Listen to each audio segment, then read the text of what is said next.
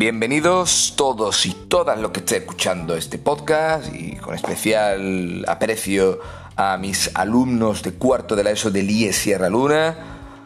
Este es uno de, los podcasts que ya os dije que iríamos haciendo. Empezamos eh, con la primera mitad ¿no? del tema 1, concretamente con las modalidades, con la estructura de palabras. Vamos a trabajar a la segunda parte del tema. Vamos a trabajar las variedades lingüísticas y vamos a trabajar también lo que sería, eh, en este caso, pues bueno, el andaluz, sus características, su evolución, etc. Recuerdo, tenéis este podcast a vuestra disposición a través de Google Classroom, que es la plataforma que estamos utilizando para seguir trabajando de forma paralela a lo que serían las clases presenciales. Y también si pincháis en el enlace os llevaremos a una página que se llama Anchor, pero también tenéis otros enlaces directamente para Spotify, para iTunes, para Google Play Store. O sea, tenéis diferentes plataformas que podéis utilizar cuando queréis repasar el tema, cuando queréis escucharlo, reforzar algo de lo que se ha visto, lo que queráis. Pero aquí tenéis este material para que eh, no quedéis falto de contenido y tengáis una herramienta más para facilitaros vuestro estudio y vuestro aprendizaje.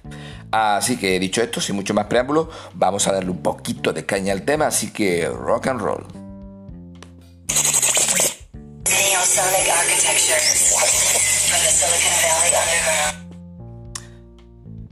Bien, el primer punto que vimos en esta segunda parte del tema era las variedades socioculturales, las variedades de estilo, etc. Yo antes que esto os lo quise englobar en lo que se llama la variedad lingüística, es decir, la lengua es una herramienta social, van a ser la lengua, la cultura, a los procesos políticos, económicos, a las conquistas, al contacto entre los pueblos. O sea, es un instrumento que puede variar, y de hecho varía. Tiene muchísimos factores que hacen que las lenguas cambien con el tiempo. Un elemento vivo, el concepto de rodaje que se llama en lingüística. ¿Vale? Existen cuatro grandes variedades. La primera es la variedad diacrónica, día griego, cronos, eh, de tiempo, es decir, a través del tiempo la lengua evoluciona. No tenemos nosotros las mismas sibilantes, por ejemplo, que tenían en el siglo XIII, en el siglo XIV, ¿vale? Eh, no las tenemos hoy en día, ¿no? Porque hay una evolución.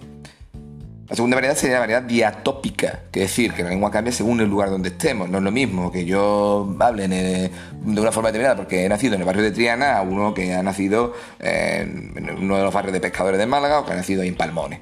Bien, de hecho hablamos diferentes niveles, lengua, dialecto, habla y por último incluso el idiolecto, es decir, la forma de hablar de cada uno. Bien, las otras dos variedades lingüísticas son las que me interesan más y están muy en relación las dos con variantes socioculturales, pero especialmente la primera, la variante diastrática. La variante diastrática se definía como una lengua que evoluciona, que cambia a través de los estratos sociales. Que ojo, no es la clase social. Lo he dicho ya 400 veces en clase, lo vuelvo a repetir aquí otras 400 si hace falta. ¿eh? No es lo mismo. ¿Por qué? Porque la clase social es un concepto estático, el estrato social es un concepto móvil.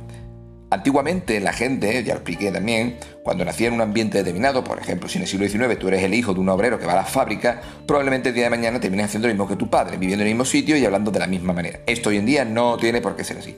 ¿Por qué? Gracias al sistema educativo, gracias a la evolución de la sociedad, gracias a las ayudas económicas para los estudios, gracias a que las clases sociales pueden moverse entre ellas, podemos hablar de esos cambios que vienen propiciados porque, como ya digo, no son clases sociales, son estratos. Yo puedo venir de un ambiente marginal, estar en el sistema público educativo, acceder a una beca, terminar mi estudio de bachillerato, a una universidad, y terminar un máster y terminar trabajando gracias a una licenciatura. Y en consecuencia tengo una formación, una educación y una cultura que me permite expresarme de otra forma. ¿Qué factores eh, influyen en esta variedad diastrática de estratos sociales?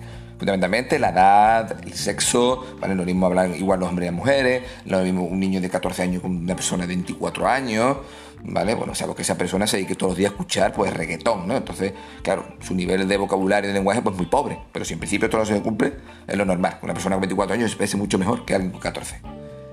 Y otra serie de factores, como puede ser formación, de académica me refiero, educación, que me refiero en el sentido en cuanto a valores, etcétera, no en cuanto a conocimiento aprendido a través de la escuela, que para mí es la formación educativa.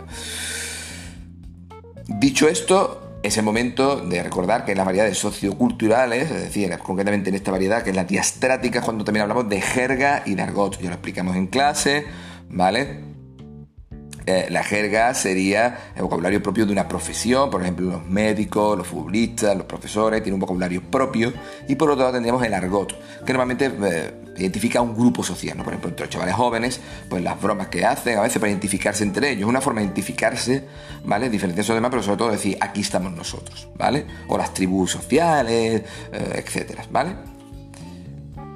¿Cuál es la segunda variedad, Jesús? La segunda variedad, bueno, la segunda, la segunda de estas dos, pues hemos dicho que hay cuatro en total, diacrónica, diatópica, diastática y esta última, que es esta, esta la segunda de estas dos últimas, de la, de la diastática y de la diafásica, pues como digo, la segunda es esa, la diafásica.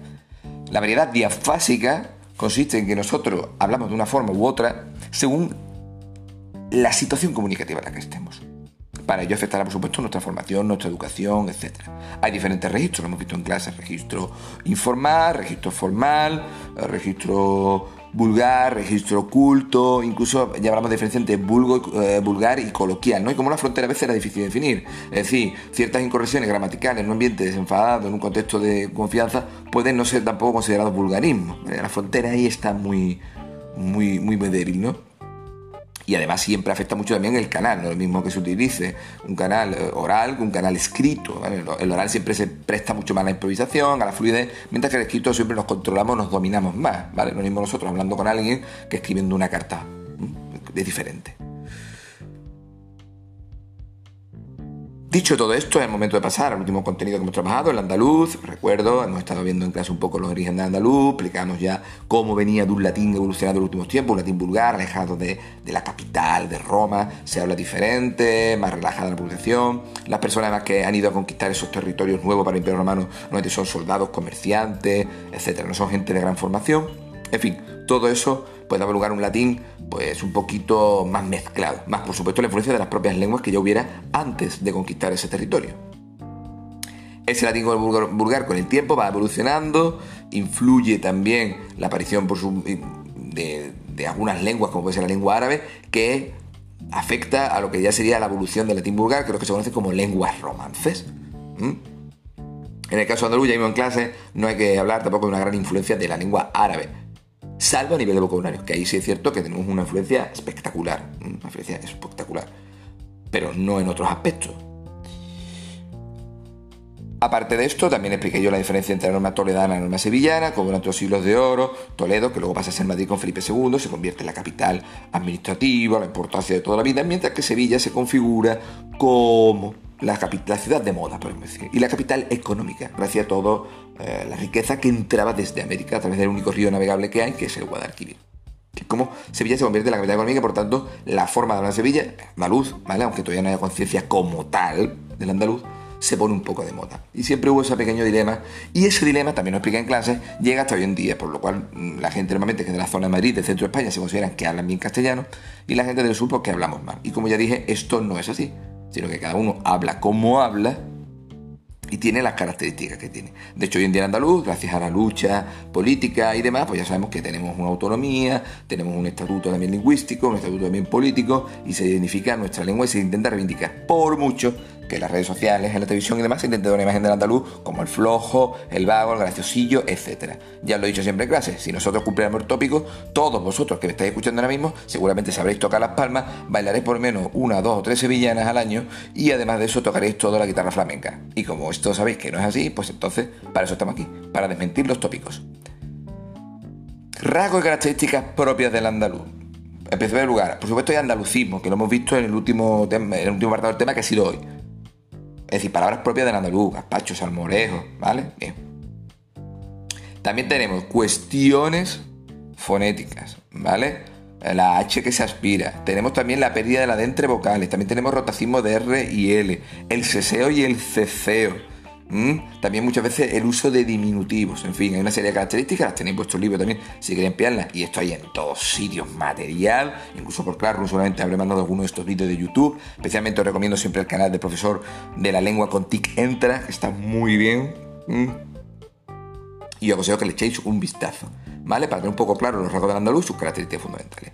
Así que, dicho esto, pues estos serían los contenidos fundamentales que hemos visto en esta segunda parte del tema 1.